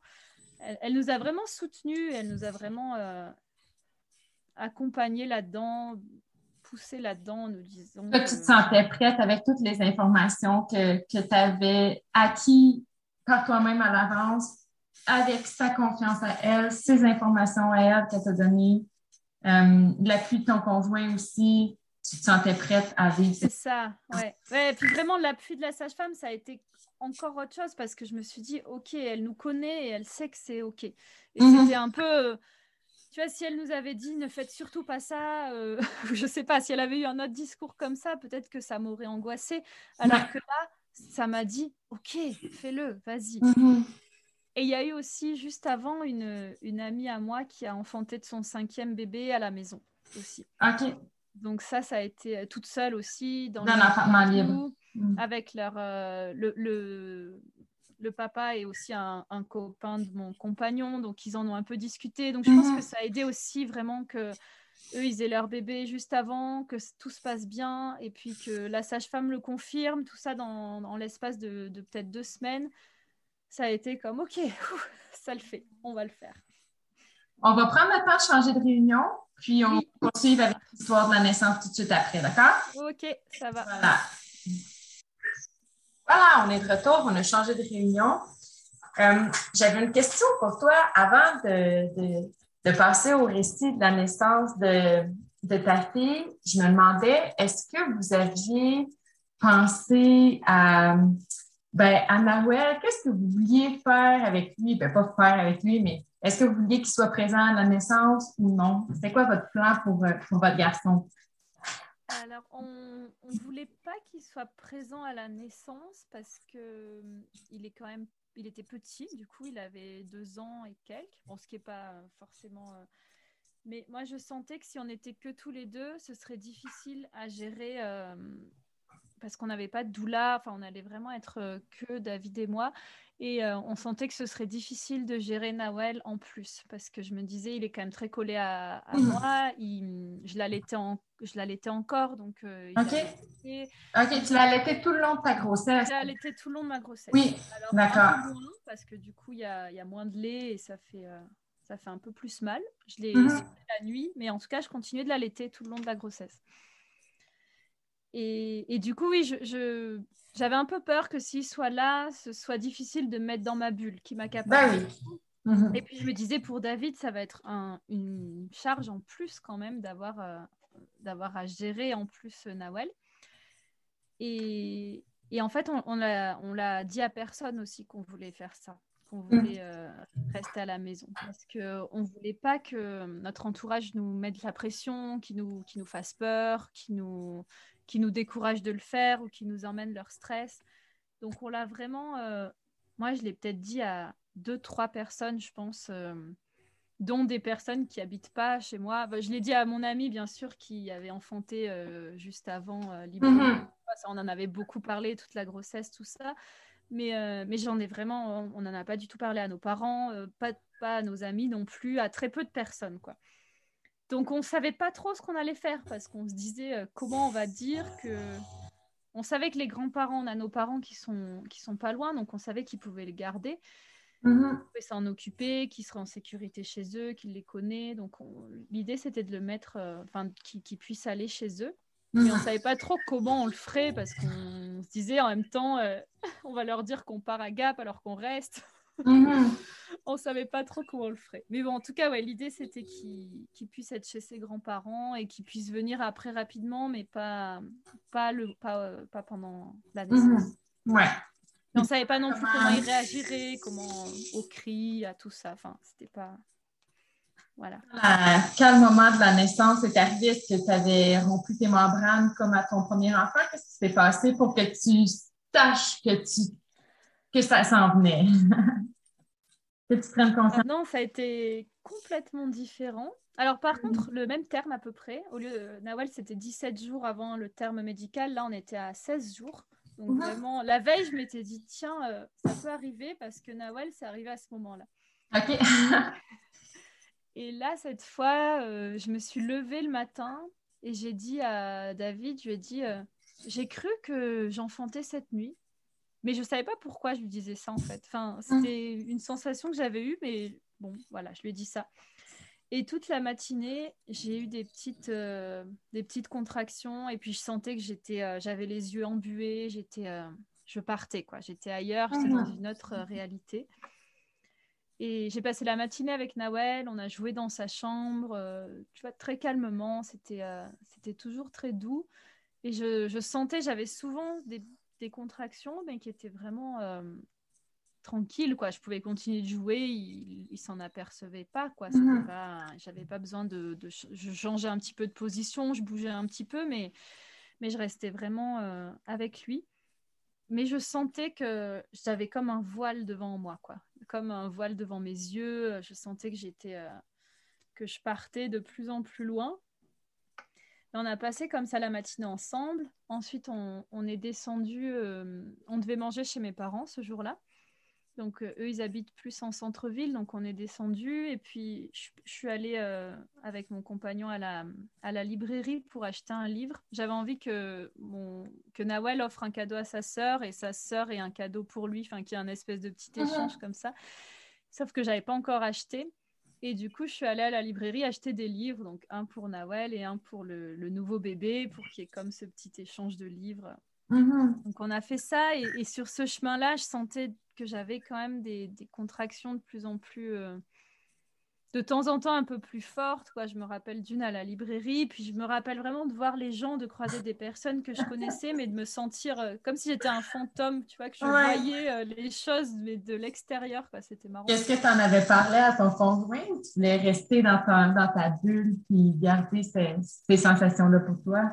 Non, je lui avais dit, je lui avais dit. Ok. Euh, le matin, euh, quand on jouait dans la chambre avec Nawel, euh, je ne sais plus parce que je pense que lui, il travaillait dans le jardin. euh, je ne sais pas si je lui ai dit tout de suite, mais en tout cas, à ce moment-là, quand on est parti en ville ensemble Mhm. qu'on est allé chez mes parents, je, je lui ai dit. Et d'ailleurs, on a pris la petite valise pour Nawel, tu vois. On, on Mhm. s'est dit euh, au cas où. voilà.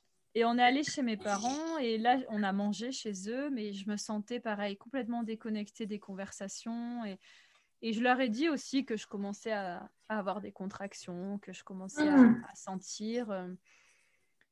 Et du coup, ils nous ont proposé de, de garder Nawal pour la sieste euh, l'après-midi. Donc, on l'a laissé avec sa petite valise quand même. on l'a laissé pour la sieste à la base. On est rentré à la maison et là, je sentais que c'était de plus en plus, quoi, de plus en plus euh, présent, que je, je m'éloignais de plus en plus. Et en même temps, j'étais, vraiment euphorique. J'étais, euh, Mhm. j'ai mis de la musique, j'ai dansé, euh, j'ai préparé des petits pots avec des noix différentes pour euh, le manger en postpartum. J'ai j'ai passé le balai. Enfin, je, je sentais que j'avais plein d'énergie, j'avais plein d'envie. Et en même temps, euh, mon compagnon a mis une, une écharpe de portage entre les poutres pour que je puisse me suspendre. Mhm. À ce moment-là, j'étais à la maison, à savoir que bébé s'en venait dans cette maison-là, vous aviez pu la préparer. Est-ce que tu as envie de nous parler de ce que vous aviez fait à l'avance, sachant que bébé allait arriver à la maison? On n'avait pas préparé grand-chose. J'avais cherché pour avoir une piscine, j'avais pas trouvé. J'ai pas trouvé à- ni à l'acheter ni à la louer. Donc on avait dit bon bah tant pis.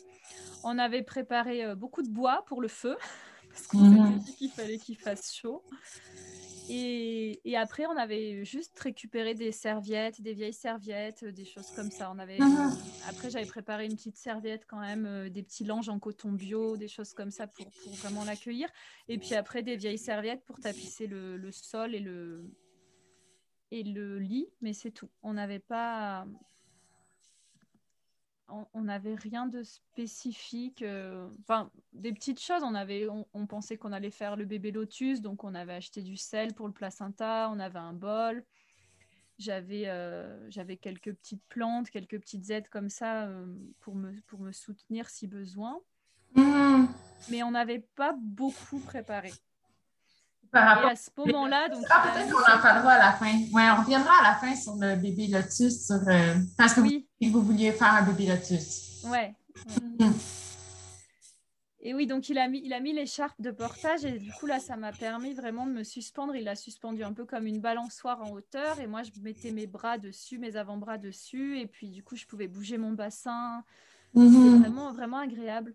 J'avais la musique à fond, je faisais ça. Et puis, euh, ouais, on a, on a un ami qui est passé à la maison, qui devait passer, tu vois, qui est resté un petit moment. Et puis là, moi, je me sentais partir de plus en plus et j'ai dit, bon, je monte je suis partie dans la chambre et puis là, je pense que lui, il a compris que c'était pas le moment qu'il reste. Donc, il a bu un café puis il est reparti. Et moi, j'étais dans la chambre et j'utilisais beaucoup le ballon. J'ai beaucoup utilisé le mhm. ballon et j'ai beaucoup fait de sons. Ça m'a beaucoup aidé la, préparation par le yoga là, que je, dont je te parlais tout à l'heure avec les sons. Mhm.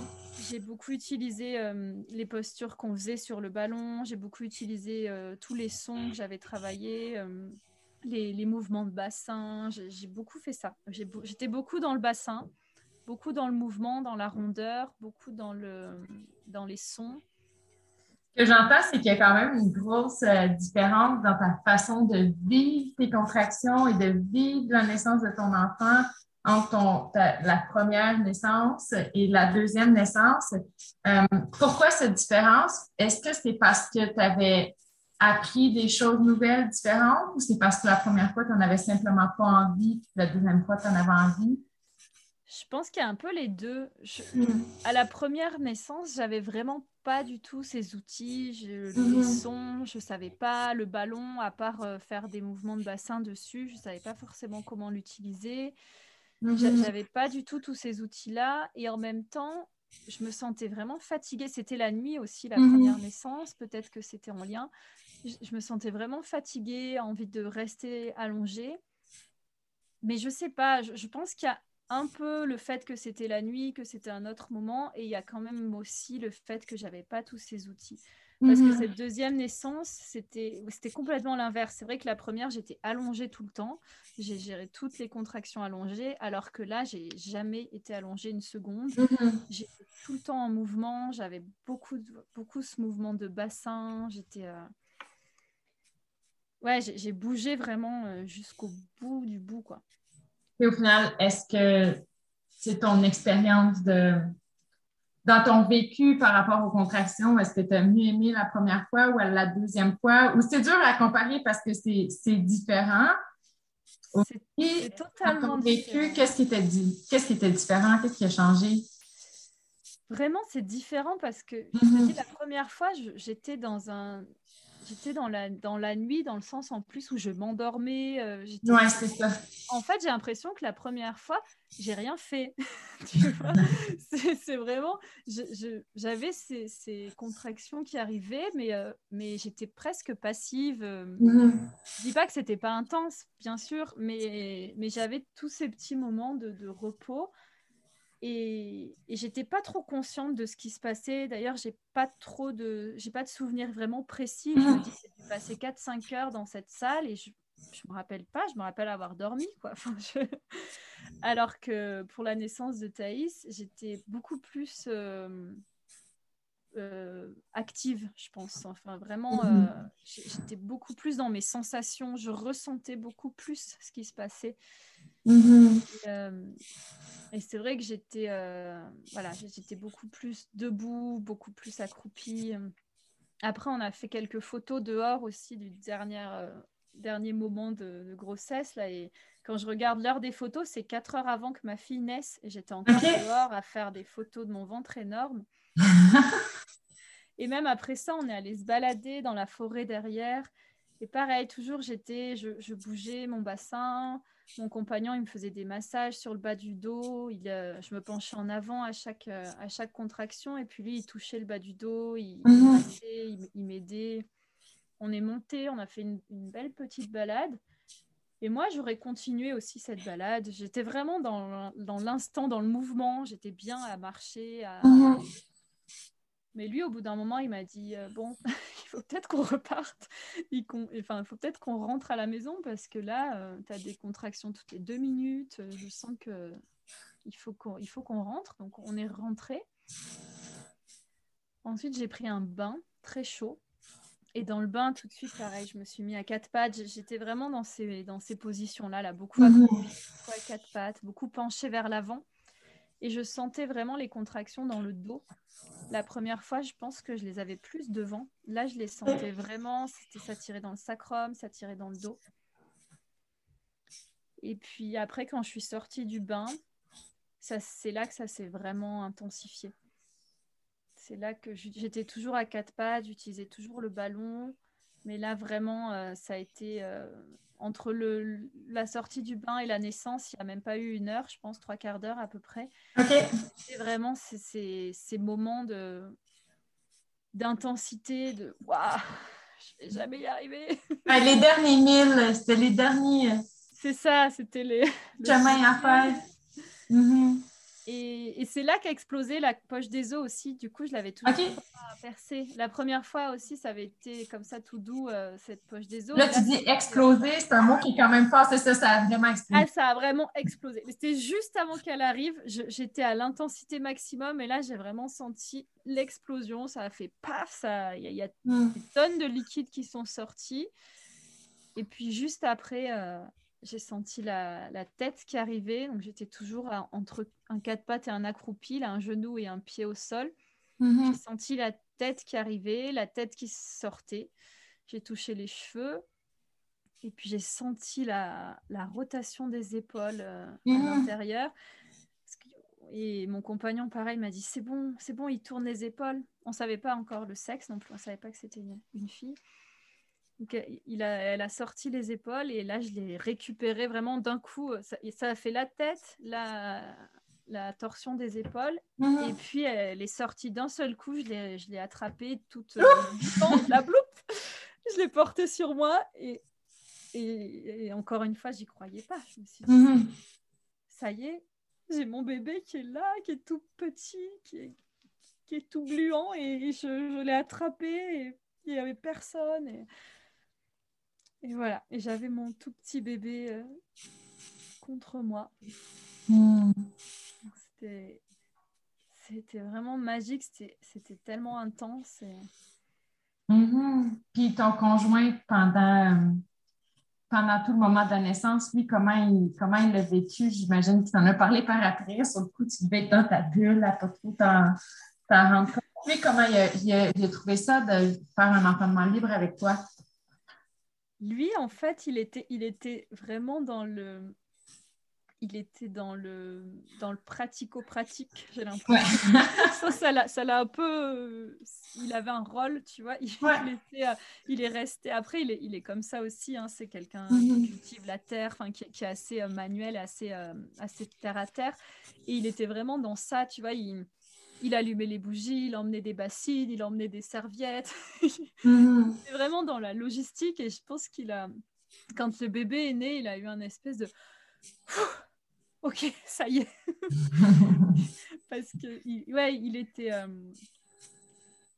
il, a, bien sûr, il a été émerveillé aussi, hein, c'est, pas... Mhm. mais, mais, il était vraiment euh, dans le côté logistique. Il était pris par ça, je pense.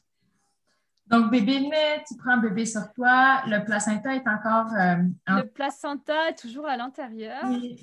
Et donc, j'ai mon bébé là. On ne sait même pas encore, enfin, on s'est même pas posé la question si c'était une fille ou un garçon. J'avais juste ce mhm. bébé là, je, pleurais, je, sanglotais, je n'y croyais pas. Enfin, je, me disais, c'est merveilleux, j'arrêtais pas de lui dire qu'il était parfait, que, enfin, c'est toujours parfait, tu es parfait, mon bébé. Enfin, c'était toujours mon bébé. Et euh, après, mon compagnon a quand même demandé, euh, c'est il ou c'est elle? Je me rappelle avoir regardé et dit, c'est une fille, mais je suis pas sûre. Et j'ai vérifié trois ou quatre fois, je crois, dans la soirée. Je, ça n'arrivait pas à imprimer l'information. c'était tellement. Euh, ça, avait, ça avait aucune importance en fait, mais c'était tellement. Euh. Et oui, le placenta était toujours là. J'avais toujours mon bébé euh, contre moi. Et il est sorti très vite, le placenta. Mon, compagnon est parti dans la salle de bain. Je ne sais plus faire quoi, chercher quelque chose. Et le placenta, ploc, il est tombé d'un seul coup. Sans que j'ai aucune il est vraiment tombé, quoi. OK, commencé à avoir des contractions. rien. Et mm. en fait, on a regardé l'heure parce que du coup, lui, il notait l'heure aussi. Euh, mm-hmm. il est... Le placenta est sorti 7 minutes après. Donc vraiment très, très vite. Et il est sorti, euh, j'ai vraiment senti je plof. Et, j'ai dit, ah bah, ah bah, il y a le placenta. C'était, euh, ouais, j'ai pas du tout senti qu'il allait venir. Et du coup, à partir de là, une fois que le placenta était sorti, je pense qu'on était vraiment, vraiment rassurés. Euh. C'était, euh, c'était bon, quoi. On s'est mis dans le lit et là, on est, on est restés dans le lit tous les trois. Euh. On était chez nous, dans notre grand lit. C'était, c'était vraiment magique.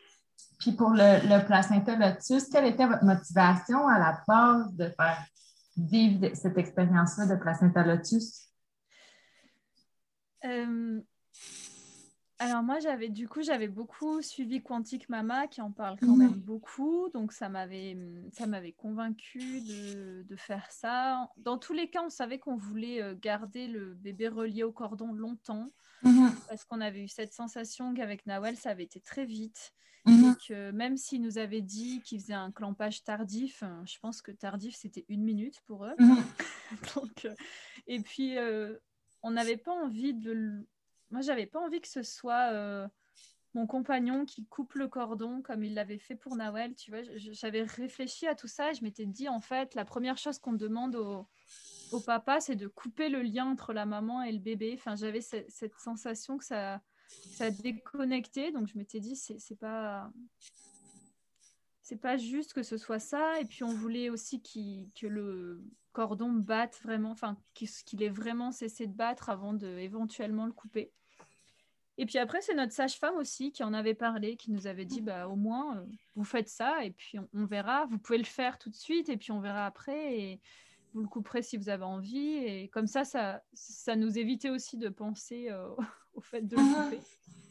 Et après, bah, moi, il y avait un peu dans cette idée aussi que que c'est le, dernier chaque le premier ou le dernier je sais pas chakra du bébé que c'est mhm. c'est encore à lui et que naturellement ça sortira il, s'en ira quand euh, quand le bébé sera prêt à se séparer de son placenta ça me permettait aussi de de rester à la maison sans bouger de pas il y avait plein de motivations différentes mhm. à la fois cette incarnation cette âme du bébé qui est encore dans le placenta le fait de le laisser pulser de et ça a été fou parce que vraiment toute la nuit, toute la nuit qui a suivi, elle est née à 18h30, 38, et toute la nuit, j'ai senti un, des pulsations dans le cordon. Toute la nuit. Pas, alors, on n'arrête pas de dire que c'est deux heures, euh, enfin voilà, que c'est quelques minutes ou que c'est ouais, c'est ça. Mais moi, toute la nuit, j'ai senti qu'il y avait quelque chose qui.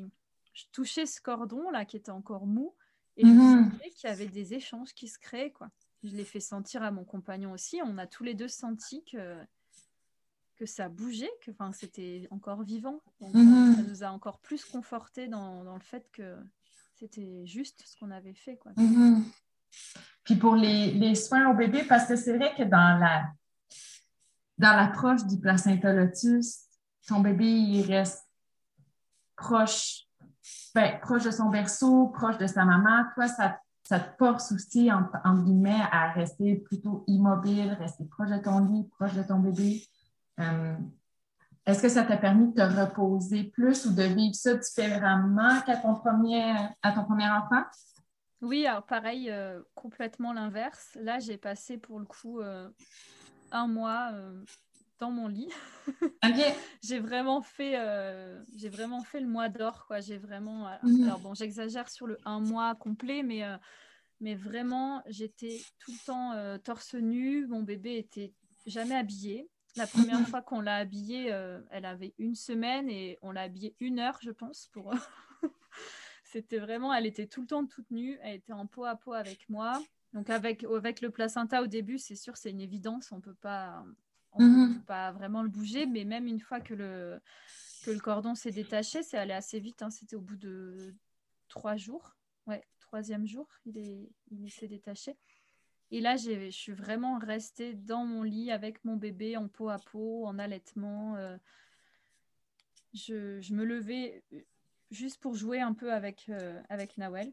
Mhm. Sinon, il venait beaucoup dans le lit, je lui lisais beaucoup d'histoires et j'avais mon bébé contre moi. On a eu très peu de visites par rapport à la première fois. Euh, c'était beaucoup, ouais, c'était vraiment euh, rien à voir. Je suis vraiment restée. Autant le premier postpartum, j'étais vraiment ouverte vers l'extérieur. J'avais envie de présenter mon bébé à tout le monde. Tout le monde avait mhm. envie de le voir. C'était aussi le printemps. Euh, on était beaucoup dehors, le soleil. Et là, c'était l'inverse. C'était l'automne. C'était encore un confinement. Mhm.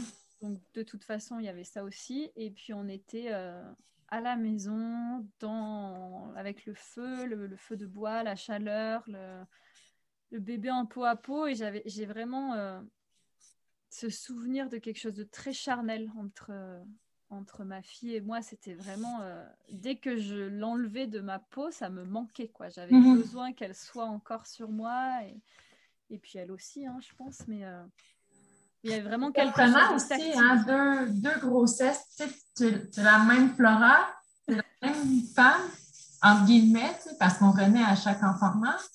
Mais pour être la même personne, mais chaque grossesse, c'est tellement différent. Chaque postnatal sont tellement différents et pourtant, tu sais, on reste nous quand même, mais ça, le, vécu change, nos idées changent. J'ai l'impression que ton premier postnatal, tu l'avais quand même apprécié aussi. Mais oui, complètement. C'est ça, en fait. Les, deux, euh, c'était tout à fait juste, je pense, à ce moment-là de ma vie. Et c'était très beau aussi. Ce... J'ai l'impression que mon premier bébé, j'avais envie de j'étais tellement fière, c'était un peu comme le roi lion,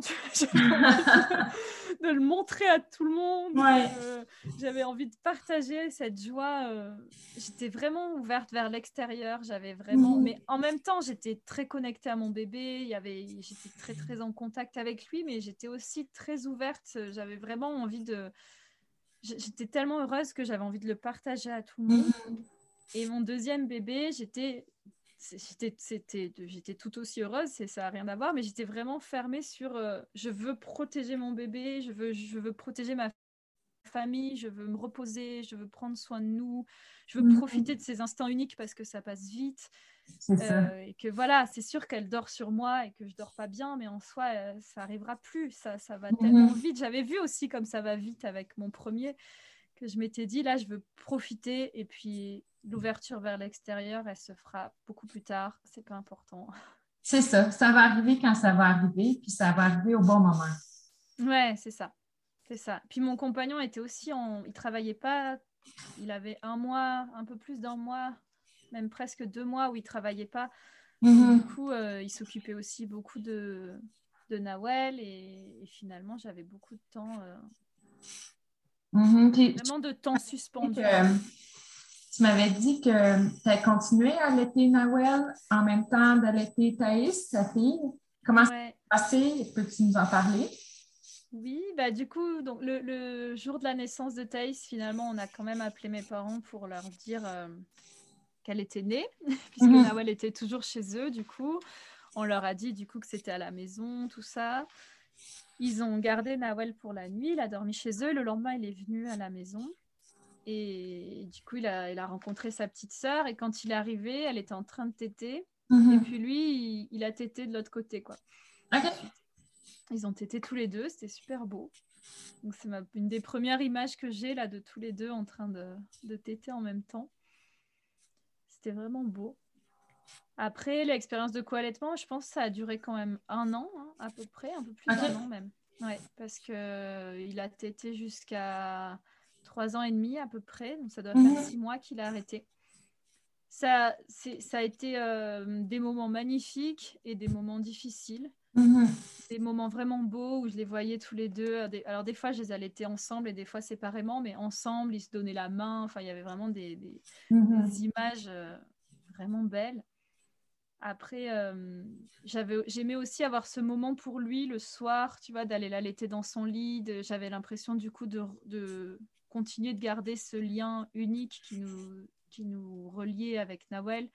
Parce que c'est vrai que quand on a un deuxième bébé, avec toute, toute cette proximité, bah, du coup, tu sens que avec mhm. l'aîné, il y a, y a autre chose qui est en train de se construire, mais c'est pas toujours facile. Et du coup, je trouvais que c'était beau d'avoir ce moment euh, unique qu'on avait que tous les deux, qu'il y avait que moi qui mhm. pouvais lui donner le soir comme ça. Après, il y a eu des moments plus difficiles parce que pendant la grossesse, il t'était peu. Il t'était une fois par jour, des fois deux, mais en général que le soir. Et en fait, là, il y a le lait qui est vraiment revenu à fond, quoi. Parce que pendant la Mhm. grossesse, j'avais pas trop de lait. Et là, là, il y avait des tonnes de lait. Donc, à un moment, il s'est mis à téter euh, comme un nourrisson. Mhm. Là, je me suis sentie épuisée. Puis, je me suis dit, je peux pas faire ça. je peux Ouais. pas allaiter deux bébés comme ça.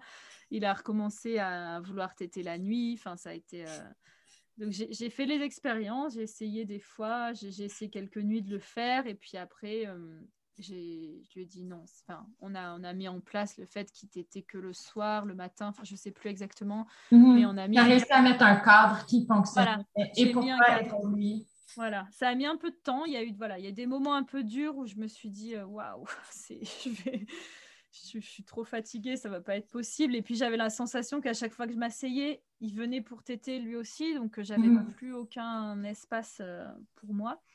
Mais finalement, au fur et à mesure des mois, on a trouvé le, on a trouvé le truc, on a trouvé les négociations possibles pour que, pour qu'il continue de, de téter. Je voulais pas aussi couper ça. Je me disais déjà, on lui, on lui emmène une petite sœur, c'est déjà dur. Si en plus le, je l'empêche de téter, euh, je voulais Mhm. pas le faire quoi. Je me, je me suis pas sentie de le faire pendant la grossesse et je me suis pas sentie de le faire euh, quand sa petite sœur était là.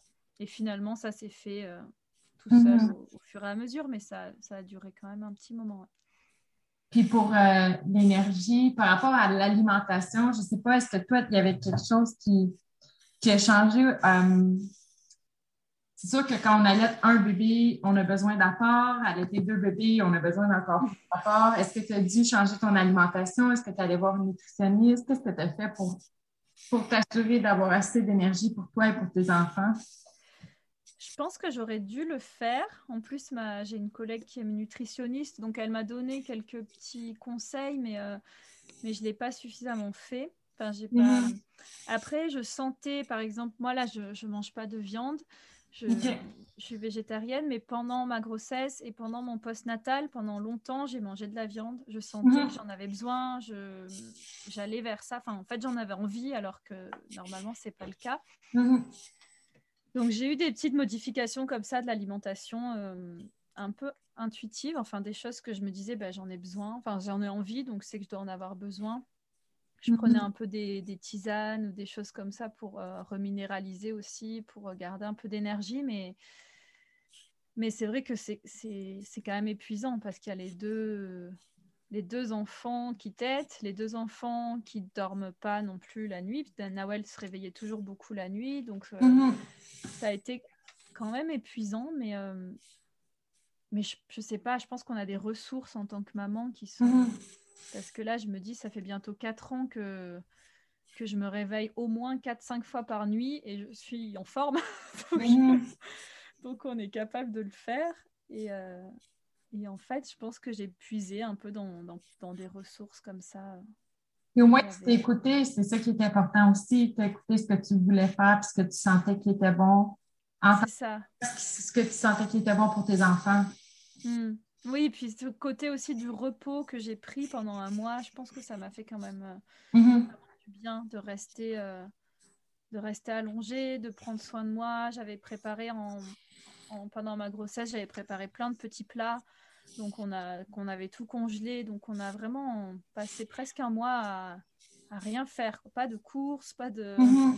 pas de repas. On- je mangeais ce qu'on avait congelé. euh, on avait mes parents euh, m'ont beaucoup apporté à manger aussi. Mhm. Et, et je pense que ça, ça a aidé aussi à, à, à pouvoir vivre justement euh, ce co-allaitement, cette fatigue, d'avoir vraiment rien à faire dans le quotidien, d'être juste euh, avec le bébé. Rien à faire, entre guillemets. Ouais, en non, dans le quotidien, je disais dans- rien à faire de logistique autre, Oui, c'est ça. être avec nos bébés. Et maintenant que tu as pu prendre un peu de recul sur tes histoires d'enfantement, qu'est-ce qui ressort pour toi en tant que femme? De, de tes histoires, ben, de, de tes deux grossesses, de tes deux enfantements, de tes deux postnatales, euh, du placenta lotus, du co-allaitement? En fait, c'est une histoire qui est vraiment riche. J'imagine qu'elle t'a qu'elle transformé ou qu'elle t'a enrichi d'une certaine façon. Donc, qu'est-ce que tu peux nous qu'est-ce que tu ressors maintenant que tu as pris du recul de cette histoire-là? Bah, je pense que c'est les expériences les plus transformatrices de ma vie, clairement. C'est euh, les plus belles, les plus riches, les plus les plus longues aussi, parce que je me dis qu'une naissance et une, grossesse, c'est que le début de tout ce qui s'ensuit, quoi, la parentalité, la, la waouh. Et, et, ils m'ont tellement appris.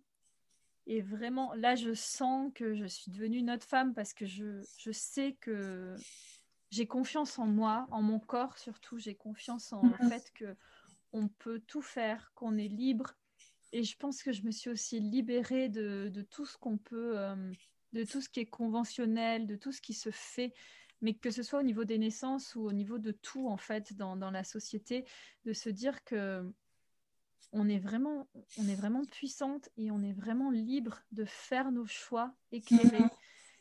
Et dans cette liberté, on n'est pas seul non plus. On, on, est toujours en lien avec les autres, on est toujours en interdépendance avec, euh, avec les, les autres, avec la nature, avec, euh, avec quelque chose de beaucoup plus grand que nous. Mhm. Et je sens maintenant beaucoup plus cette, euh, cette connexion et cette confiance qui me dit de vivre ma vie telle que je l'entends, telle que je le veux. Ça m'a mhm. donné cette, cette puissance, cette, cet apport, cette confiance. Waouh, mais c'est beau. C'est beau de, de, de, passer au travers toutes ces expériences-là puis d'en sortir aussi forte et aussi confiante c'est vraiment puissant, l'enfantement, comment ça, ça peut venir nous, nous transformer en dedans, mais pour le mieux. Mm-hmm. Mm. Pour, euh, pour terminer, parce que le, le temps s'écoule rapidement, pour terminer, est-ce qu'il y a quelque chose que tu aimerais dire à, à, à, nos auditeurs, à nos auditrices, euh, tout sujet confondu, une pensée, un conseil, un, n'importe quoi? Euh, je dirais vraiment ça, d'écouter son intuition, de, sentir ce qu'on veut vraiment en toute liberté. Mhm. Hier, il y, a une personne qui m'a parlé de... On parlait d'un processus de connaissance de soi en tant qu'individu et on a rajouté le mot inter-indépendant. Et je trouvais ça beau, ce, terme d'inter-indépendant. Bon, c'est pas très beau à dire, mais, mais sur l'idée de, à la fois qu'on est indépendante, c'est-à-dire qu'on est, est libre, qu'on est, qu'on, est souveraine de ce qu'on a envie de faire, ou souverain ou libre pour les hommes, et à la fois ce mot inter qui signifie qu'on est aussi relié, qu'on est relié aux autres, qu'on est lié à la mhm. nature, qu'on est lié à, à, un grand tout qui est plus grand que nous. Et du coup, d'avoir vraiment conscience de ça, qu'à la fois, on, est, mhm. on est, des individus qui sommes, euh, qui sommes libres, qui pouvons faire vraiment, qui pouvons faire advenir ce qu'on qu'on a envie, et en même temps, d'avoir cette conscience qu'on est connecté à, à, plus grand que nous et qu'on n'est qu'on n'est pas seul dans ce qu'on fait, dans nos choix. Et, et c'est beau aussi, c'est le mouvement que vous êtes en train de créer dans Enfanter l'évolution, c'est ça pour moi, c'est vraiment ce, cette sororité, cette, ce, mouvement qui dit, ben, on est là, on est tout ensemble et mm-hmm. on est libre et on le fait et, et on en parle pour que, pour que d'autres personnes vivent ça et, et qu'on ouvre les yeux sur d'autres réalités. Ça ne veut pas dire que la réalité d'une naissance à, à l'hôpital est est mauvaise. C'est beau, c'est juste et c'est très juste pour certaines personnes. Et pour moi, ça a été très juste pour ma première grossesse. Mais oui, mais oui. Mais euh, voilà. Mais en même temps, il y a plein d'autres possibilités. Et ça, mhm. ça vaut pour tous les aspects de la vie, quoi. Ben, merci beaucoup, Flora. Ça a été vraiment. Merci à toi. D'entendre tes paroles, puis c'était des, des sages conseils que tu peux nous donner. On va le prendre euh, bien, bien heureusement. Merci, beaucoup, à toi. Merci à tout le monde pour votre écoute.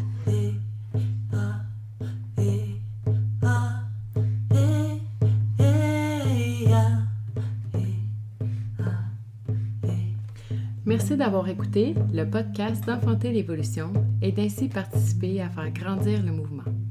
C'est avec un feu brûlant dans notre cœur que nous créons ces espaces pour vous. Au nom du collectif, merci.